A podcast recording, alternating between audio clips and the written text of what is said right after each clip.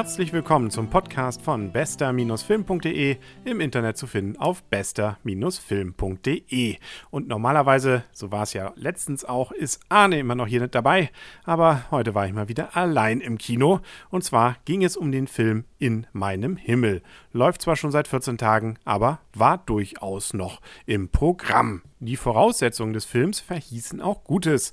Nämlich zum einen war der Regisseur Peter Jackson, der ist seines Zeichens ja immerhin, jetzt ja zwar nicht mehr von den erfolgreichsten Filmen, obwohl das war er vorher auch nicht, aber doch immerhin von den Herr der Ringe-Filmen, die ja nicht ganz so unerfolgreich waren, der Regisseur gewesen. Und auch die Story basiert auf einer Geschichte eines Romans, der inzwischen auch ganz oben in den Bestsellerlisten stand. Auch mehrten sich sogar noch die Stimmen, die vermuteten, es könnte ein heißer Kandidat für den Oscar sein.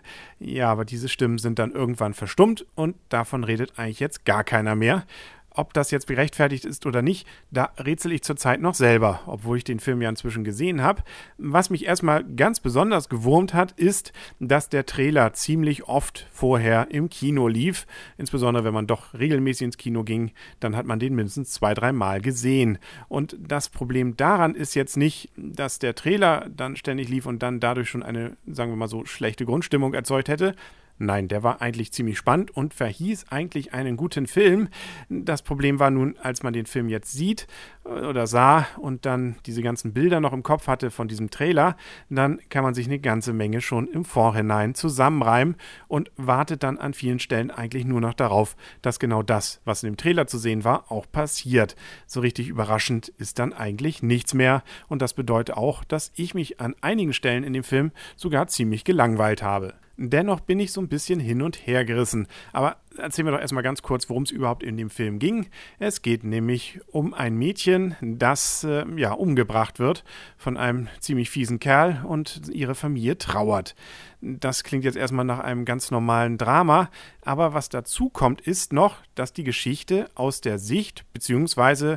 mit der Stimme dieses getöteten Mädchens erzählt wird und sie sich, zumindest laut dieser Geschichte, in so einer Art Zwischenwelt befindet und dort also einmal das noch mitbekommt, was so nach ihrem Mord passiert und zum Zweiten auch sogar noch so leicht eingreifen kann, obwohl der Trailer da fast noch mehr verspricht, als nachher die Story dann auch bietet, wobei ich das glaube ich eher sogar noch unter dem Positiven dann bei diesem Film vermerken würde. Es ist eben auch keine Nachricht von Sam, wo plötzlich Patrick Swayze nochmal von hinten voll in die Matsche greift. Und so nimmt dieser Film einen dann doch auch ziemlich gefangen, wenn es um die Frage geht, diese Trauerarbeit, insbesondere der Familie, mit ansehen zu müssen und es dann auch in vielleicht vielen Stellen leicht nachvollziehen zu können. Dann insbesondere noch, wenn man weiß, dass der Mörder direkt gegenüber wohnt. Besonders geschwelgt hat Herr Jackson in den Bildern, wo es darum geht, diese Zwischenwelt darzustellen, mal fantasievoll, dann wieder etwas grausamer, immer mit so vielen Symbolen dann auch gespickt, die auch nachher wieder im Film auftauchen. Das verspricht zumindest ein wenig Rätselraten und auch ein bisschen disku diskutieren nach dem Film, was damit jetzt eigentlich gemeint war. Aber ja, trotzdem bleibt mir so ein bisschen das Gefühl, als wenn da eher dann einfach ja der Symbole wegen mit den Symbolen gehandhabt wurde und weniger, weil man da jetzt wirklich ganz viel Tiefgehendes drin sehen kann.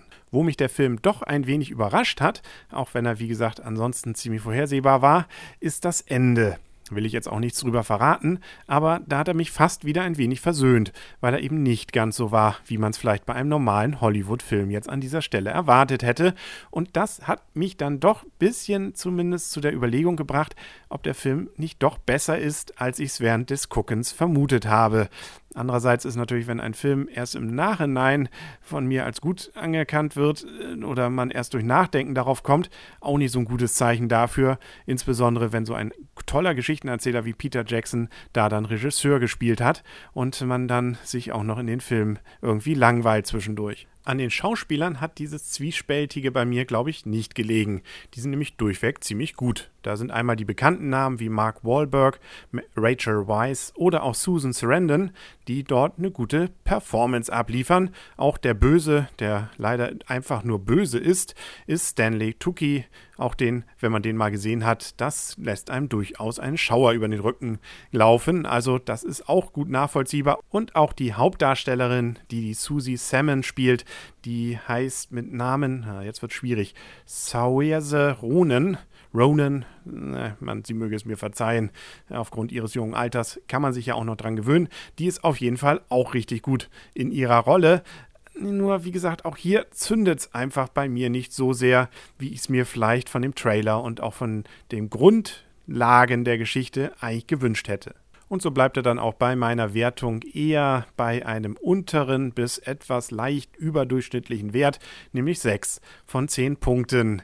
Ja, schade. Wäre eigentlich mehr drin gewesen und vielleicht wird man ja auch im Nachhinein irgendwann feststellen, doch ein ganz großes Werk und dann kann ich ja mich vielleicht irgendwann nochmal revidieren. Aber so jetzt direkt nach meinem Besuch aus dem Kino würde ich sagen, also ja, nimmt einen durchaus zwar gefangen von der Geschichte, aber das tun viele Filme und da würde ich zurzeit vielleicht andere eher empfehlen, wie zum Beispiel Up in the Air oder ein paar andere. Da möge man einfach mal die letzten Folgen sich anhören. Äh, nur nicht bitte die letzte. Da Percy den muss man nicht sehen. Nein. Das war es aber auf jeden Fall für heute mit dem Podcast bester-film.de. Internet zu finden auf bester-film.de. Sie können uns wunderbar auch bewerten, zum Beispiel bei iTunes oder auch immer wieder gern genommen bei uns ins Gästebuch schreiben. Hat auch immerhin dieses Jahr schon einer getan. Dafür vielen Dank und dann hören wir uns hoffentlich ganz, ganz bald wieder. Bis dann alles Gute. Mein Name ist Henrik Rasemann und auf Wiederhören.